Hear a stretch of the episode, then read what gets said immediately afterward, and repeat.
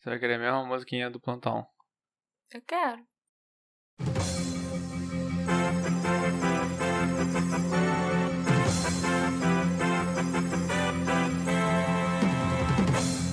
Olá, ouvintes queridos! Bem-vindos ao nosso episódio especial. Ou melhor dizendo, bem-vindos ao plantão do detetive do sofá. E nessa edição especial e urgente do nosso podcast, eu vim dar uma notícia muito boa para vocês. Mas é notícia boa, porque geralmente essa musiquinha é, é quase sempre notícia ruim. Tragédia. Mas se você disser que é notícia boa, eu fico até ligado. É uma notícia muito boa, Alexandre. Uhul! Você se lembra de um dos primeiros casos de vítima não identificada que nós fizemos aqui no podcast? Lembro. Acho que você não tá chorando essa resposta. Eu, eu, eu fiquei desconfiada do seu lembro. Eu te conheço. Te conheço há 10 anos. Muito bem. Mas, então, para você, né, relembrar, foi o episódio 22 sobre a Jane Doe de Eldorado, também conhecida como Mercedes, Cheryl Ann e outros nomes, assim. Enquanto você tava lá na costureira provando o vestido de noiva, eu ouvi o episódio, tá? Então eu tô atualizado. Coisa que, inclusive, eu acho que talvez vocês ouvintes queiram estar atualizados. E ouvir o episódio 22 antes de ouvir esse aqui. É uma ótima sugestão. Tô sabendo de tudo. Tô surpresa. Poxa. Fiquei sem palavras agora. Mas então, você, né? Você se lembra da nossa Jane Doe de Eldorado? Lembro sim. Você sabia que ela finalmente foi identificada? Hum, conte-me mais. É porque eu sabia, se eu falar que não, também eu vou estar mentindo. Você me falou, tipo, mais cedo. ok. Eu vim aqui exatamente para contar para vocês quem era essa mulher misteriosa e como foi a vida dela de verdade. Eu vou fazer um resuminho aqui, né, para vocês lembrarem de quem eu tô falando. Mas quem quiser deve sim seguir a sugestão do Alexandre e voltar lá e escutar esse episódio número 22 para ter tudo mais fresco na memória igual a ele. E quem não escutou tem que escutar, porque senão isso aqui não vai fazer o menor sentido, né? Tem. Bom, a Jane Doe de Eldorado, que a gente chamou acho que de Mercedes ao longo de grande parte do episódio para facilitar, e também porque, né, esse era um dos nomes que ela usava, era uma mulher que foi encontrada morta num quarto de um motel na cidade de Eldorado, no Arkansas, em julho de 91. O James McAlphin, que era o namorado dela na época, acho que era até ex-namorado dela, foi quem atirou na Mercedes e a matou. Ele está preso até hoje por causa desse e de vários outros crimes que ele cometeu. E ele sempre alegou que ele sabia a verdadeira identidade dela, mas que ele só contaria se ele recebesse um bom dinheiro. A nossa Jane Doe estava num relacionamento abusivo com o assassino dela há muito tempo. Ela tinha vários nomes falsos e, inclusive, tinha sido presa algumas vezes. Mas foi só quando ela morreu que a polícia se tocou que ninguém sabia quem ela era de verdade, porque as identidades que ela usava eram falsas. Muita investigação foi feita e muita coisa chegou a ser descoberta sobre ela, mas o principal, quem ela era, só foi descoberto em maio de 2022, agora, através das tecnologias de DNA. No dia 25 de maio, há dois dias atrás, a polícia anunciou que o nome verdadeiro dela é Kelly, além de vários outros detalhes sobre a vida dela que eu vou contar para vocês. O sobrenome dela e da família não foi divulgado para que eles consigam ter alguma privacidade nesse momento, né? E Kelly era um dos nomes que ela já usou, não foi? Sim. Você quer. Eu não lembro, tipo, do contexto, né? Tipo, é, que ela usou esse nome, ou para quem ela deu o nome de Kelly. Se você lembrar, você pode contar aí. Em 90, ela morou com uma família negra no Texas por algum tempo. Eles a acolheram quando ela disse que não tinha onde morar e que tinha fugido da Louisiana. Para essa família, ela disse que o nome dela era Kelly Carr. Ok. Então ela deu o primeiro nome verdadeiro para essa família, sim, né? Mas a gente não tem como saber se o sobrenome dela de verdade também era esse, se ela era Kelly Carr. já que o sobrenome nunca foi divulgado pela polícia. Uhum. Mas será que era mesmo Kelly Carr? Ou será que ela só falou o nome e inventou um sobrenome? Agora eu fiquei curiosa. Como eu já disse para vocês, o nome verdadeiro da Jane Doe de Eldorado é Kelly.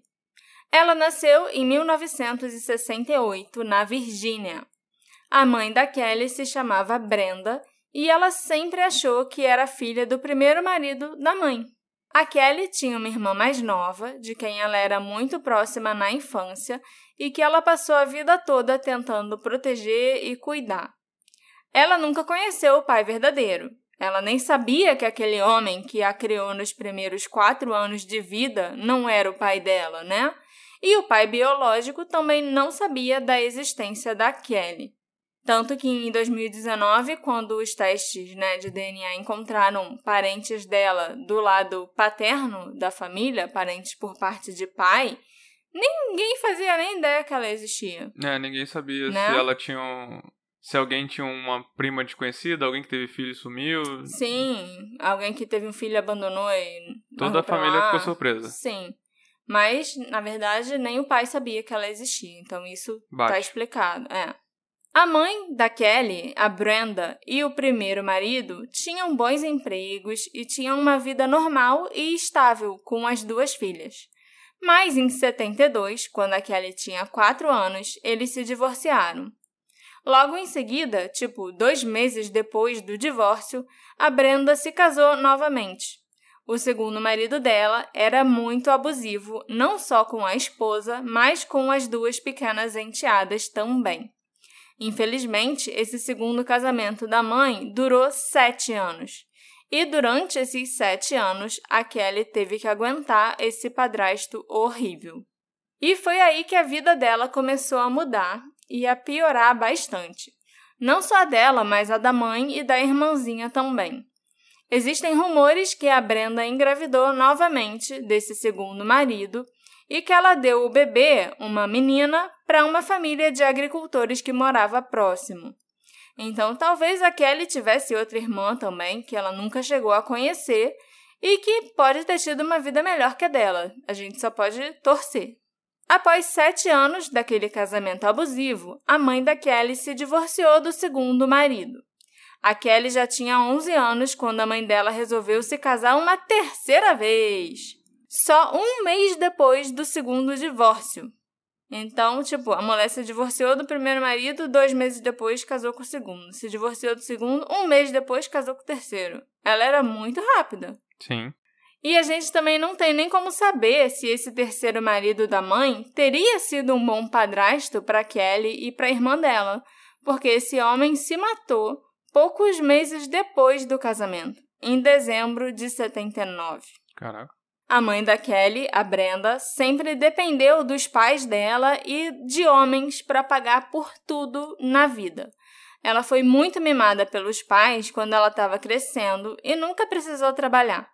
Ela vinha de uma boa família, que era bem, né, financeiramente falando. A mãe da Eles- Kelly, né? É, a mãe da Kelly. Eles tinham cavalos caros e a Brenda sempre teve tudo o que ela queria quando ela estava crescendo.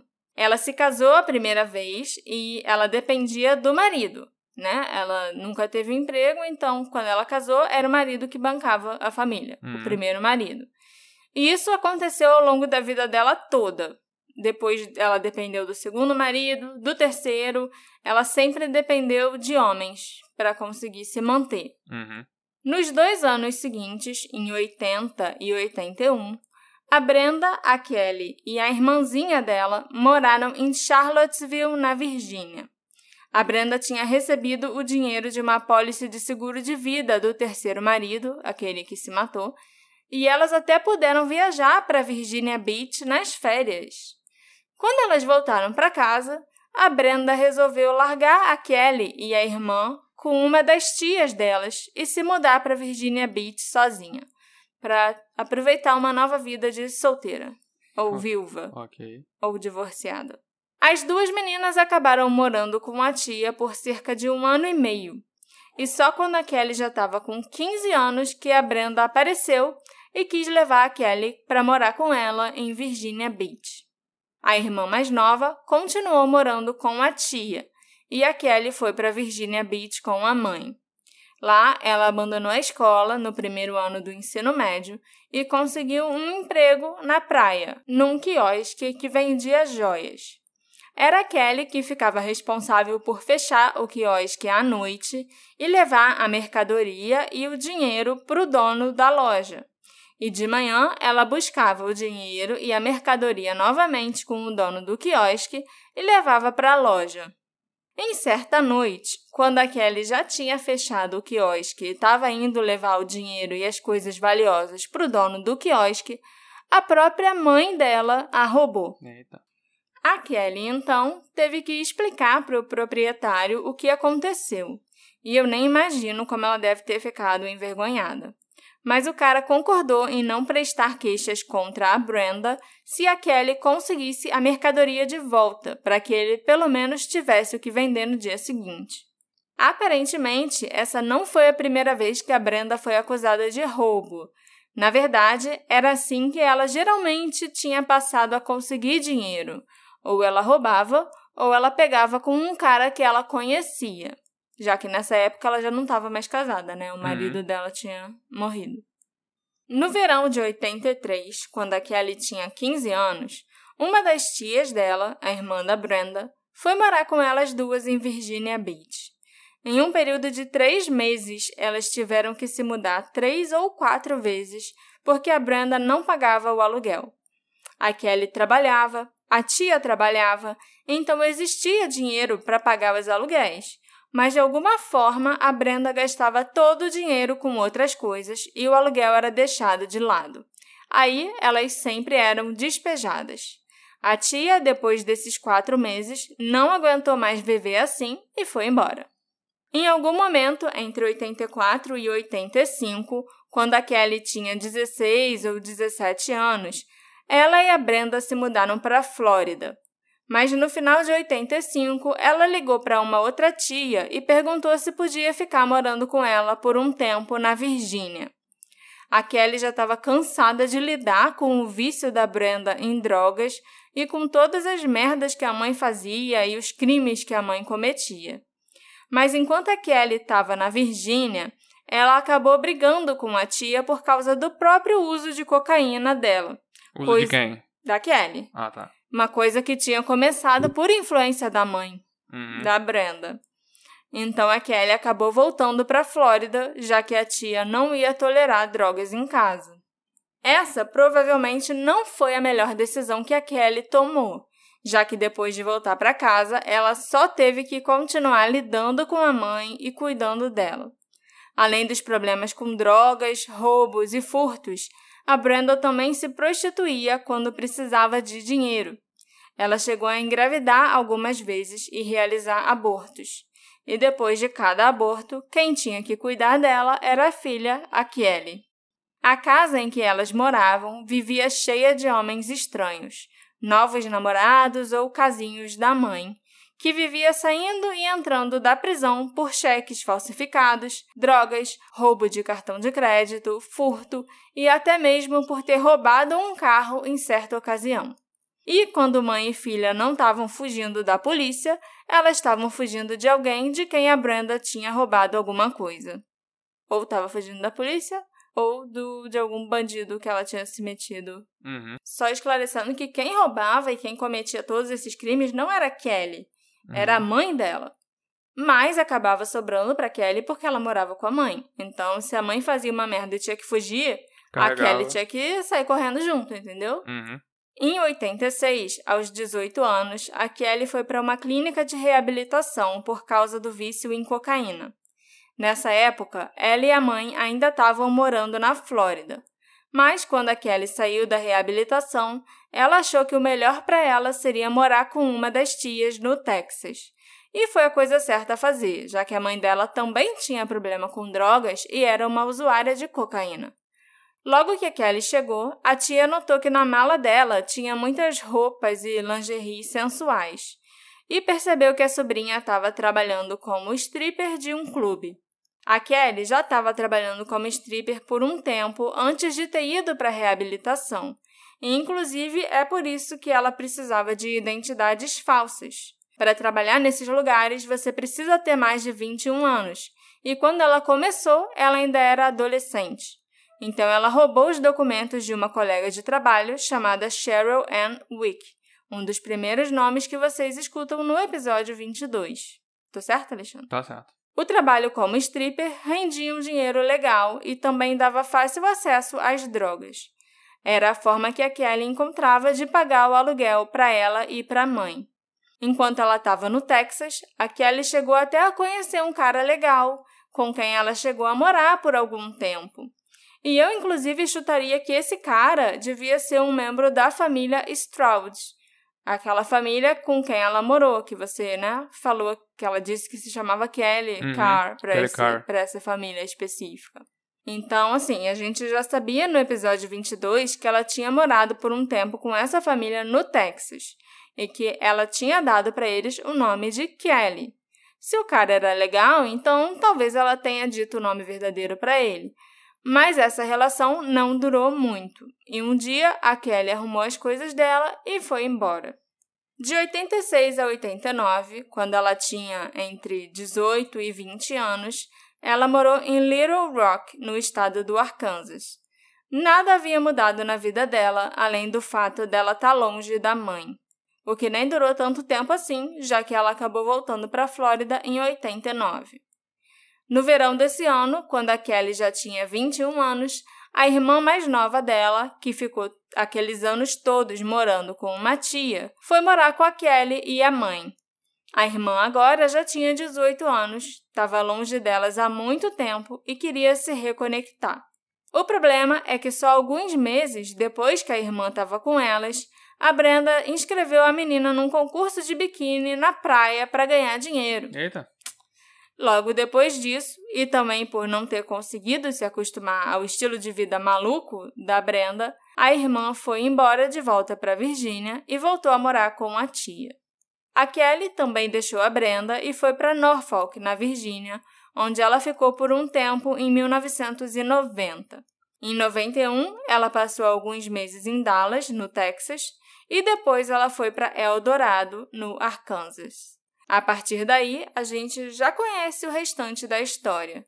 Em 10 de julho de 91, a Kelly foi assassinada pelo ex-namorado, o James McAlphin. Os investigadores descobriram também que em 92 a Brenda procurou uma das irmãs dela, né, uma das tias da Kelly, e perguntou se podia ficar com ela. A Brenda foi para Jacksonville, na Flórida, onde a irmã estava. Enquanto a Brenda esteve lá, a tia da Kelly perguntou por ela. Perguntou onde a Kelly estava, se a Kelly estava bem. E a Brenda disse que não via a filha há um bom tempo. Nessa altura já tinha morrido. Sim, exatamente. O triste é isso, é que a Brenda nem parecia se importar com o paradeiro da filha, né? Que já estava morta em 92, quando isso aconteceu, quando ela foi lá morar com a irmã. Mas eu, sinceramente, não fico surpresa, não dela não ter se importado, dela ter meio que cagado. Acho que ninguém deve ter ficado, né? Porque Uhum. a mãe da Kelly não era lá muito normal. Nessa ocasião, a Brenda roubou o dinheiro da irmã e depois foi embora. Em algum momento, ela voltou para Virgínia, onde ela morreu em 2008. Quando ela morreu, ninguém na família sabia que a Brenda estava na Virgínia ou que ela tinha morrido. Ela já tinha cortado o contato com eles há muitos anos. Depois dos testes de DNA e de finalmente terem encontrado uma compatibilidade e descoberto quem era aquela Jane Doe, a família da Kelly finalmente sabe o que aconteceu com ela. A irmã mais nova e as tias, que ainda estão vivas, se perguntavam há mais de 30 anos onde a Kelly poderia estar. E elas ficaram muito tristes ao saberem que a vida dela terminou aos 23 anos. Essa história da vida da Kelly foi publicada num texto escrito em primeira pessoa pela Yolanda McClary, que foi uma das genealogistas que trabalhou nesse caso e que conseguiu descobrir quem ela era. Eu acho improvável que mais coisas sejam reveladas, como o sobrenome dela ou o nome da irmã, por exemplo. Mas talvez a investigadora Kathy Phillips realize uma coletiva de imprensa junto com os genealogistas para falarem desse caso. Aí eu vou manter vocês, né, Atualizados. atualizados se essa coletiva realmente acontecer. A Kathy, para quem não lembra, trabalhou no caso do assassinato da Kelly desde o princípio, e era ela que não deixava o caso esfriar. Se não fosse pela Kathy Phillips, a identidade da Kelly nunca teria sido descoberta. Inclusive, você falou no episódio que ela te falou que ela nunca ia se aposentar até Hoje em dia, agora. isso. Sim, e agora ela se aposentou. É verdade. Eu até fiz piada, tipo, ah, ela não vai se aposentar, a gente também não. Uhul. Sim, Então, ela é. agora vai poder se aposentar. Uhum. E ela também tinha falado é, que ninguém mais lá na- no departamento de polícia se interessava por esse caso porque ninguém ia ganhar reconhecimento por Hum. ele. O assassino da mulher já tinha sido preso e condenado. Então, descobrir quem ela era, o que, que ia Não adiantar, importa, né? sabe? Não ia importar, não ia valer de É nada sempre pra uma mulher ninguém. que se importa, né? Você Sempre falou é. isso outras vezes, é Já. sempre uma mulher que se importa. Sim, pois é. Com isso tudo, a gente percebe que o James McAuliffe não sabia de nada sobre a vida da Kelly. E que talvez, no máximo, o que ele podia saber era o primeiro nome dela ou algo assim, mas eu acho que nem isso. Tudo que ele disse ao longo dos anos para os policiais e para os jornalistas era mentira. Ele só queria tentar ganhar dinheiro. Ele chegou a dizer até que quando a identidade dela fosse descoberta, vários outros casos arquivados seriam resolvidos. E que ela tinha envolvimento com uma quadrilha de tráfico humano e até que ela sabia o que tinha acontecido com o trio de Fort Worth.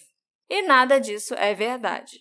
Tem uma parte de mim que gostaria que fosse sim verdade, porque outras famílias também teriam ficado aliviadas de saber o que aconteceu com seus entes queridos não só a família da Kelly. E outros casos tão doidos quanto esse poderiam ter sido resolvidos. Mas isso só tornaria a vida da Kelly ainda mais trágica e mais triste. Agora que a gente já sabe quem ela é, que ela tem o nome dela de volta e que a gente já conhece um pouco mais sobre a história verdadeira dela, vamos deixar a Kelly descansar em paz. Eu fico muito feliz da gente estar lançando esse episódio especial, porque um dos casos que a gente contou lá no início desse podcast foi solucionado. Uhul. E tomara que isso aconteça mais vezes, né? Para eu poder fazer mais plantões especiais do Detetive do Sofá para vocês. Uhum. Qual o caso que você mais gostaria de ver solucionado, Alexandre? Eu não esperava essa pergunta, se você tivesse falado. Na verdade, eu ia falar outra coisa. Antes, que da, você ia gente, falar? antes da gente terminar. Que, quando você fez o episódio 22, esse foi o episódio que estreou, e graças a Deus nunca mais voltou, o quadro O Vidente Me Disse.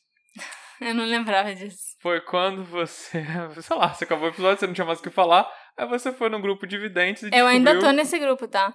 Outro dia eu entrei lá e perguntei, gente, alguém aí tem, sabe, algum. recebeu algum sinal, alguma coisa sobre a Asha Degree? Aham, Mas não, ninguém. ok. Mas dela. assim, você entrou no grupo e você viu até que já, tinha, já tinham pessoas Uhum. falando sobre a Eldorado Jane Doe, Jane Doe. é.